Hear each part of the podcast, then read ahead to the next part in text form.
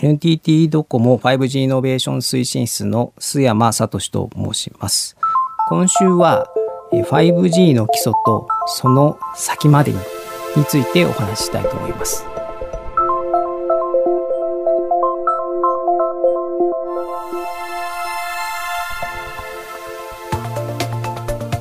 未来授業今週の講師は NTT ドコモ 5G イノベーション推進室の須山聡さん工学博士でもあり NTT ドコモの 5G 技術の検証実験システムトライアルを推し進めてきた方です。携帯スマホをめぐる通信技術は 1G 第1世代からおよそ10年ごとに技術が進化してきました。間もなく運用が始まるのが第5世代 5G ですが実はすでにその次の世代へ向けた動きも始まっているようです。未来授業4時間目。テーマは 5G のその先へ。で我々としてはその2020年で 5G の商用サービス始めるんですけどもさらにその 5G を育てていくということで2025年ぐらいをターゲットにですね 5G エボリューションという言い方をしてますしさらにその先2030年ぐらいをターゲットにですねビヨンド 5G という新しいまあ通信装置システムをですね立ち上げていくための、まあ、研究開発をまさに今こう始めようとしている段階です。まあ、 Beyond 5G と 6G の違いは何ですか？それはビヨンド 4G の時も同じ議論がありました。 Beyond 4G と 5G は違うのかという議論があったんですけど、一応そのジェネレーションが変わるためには、そのジェネレーションの定義をしています。そういう意味で言いますと、じゃあ 6G って何ですかっていうのを定義している人が誰もいないので、まあ、言ったもん勝ちで 6G という言い方もあるのかもしれないですけども、まあ、弊社としては、その定義がされてない中、6G というのは難しいので、まあ、基本的には Beyond5G という言い方をさせていただいていて、今まさに我々が取り組んでいるのが 5G Evolution Beyond という言い方で、あの研究を進めていると。まずはですね、高速大容量低遅延多数接続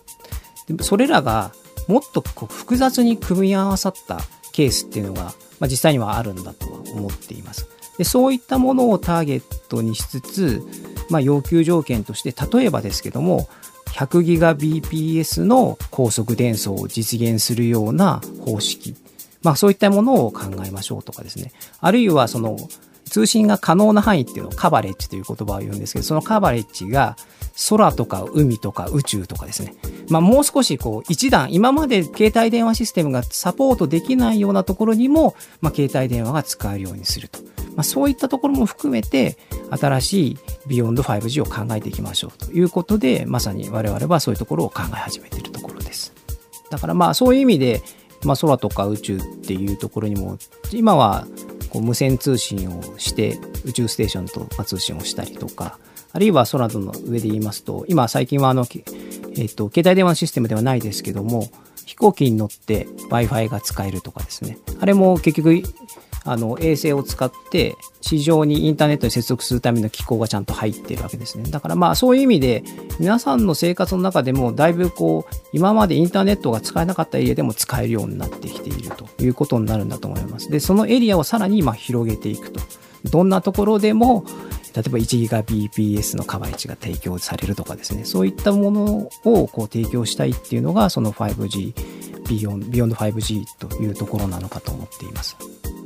つまりこれから10年かけて 5G はその力を高めていくということになりそうです。最後に 5G が進化していくこれから先を見据えて若い世代へ向けたメッセージです。5G は高速大容量低遅延多数接続という能力を持っていますけども実はその能力を最大限に発揮できるようなアプリケーションとかサービスっていうのは、まあ、これから今まさにですねトライアルとしていろんな産業界のパートナーと皆様方と一緒にどういうサービスが 5G 時代にできるんだろうっていうのを一生懸命こう考えてサービスの競争を行って共に作っていくというようなことをしています。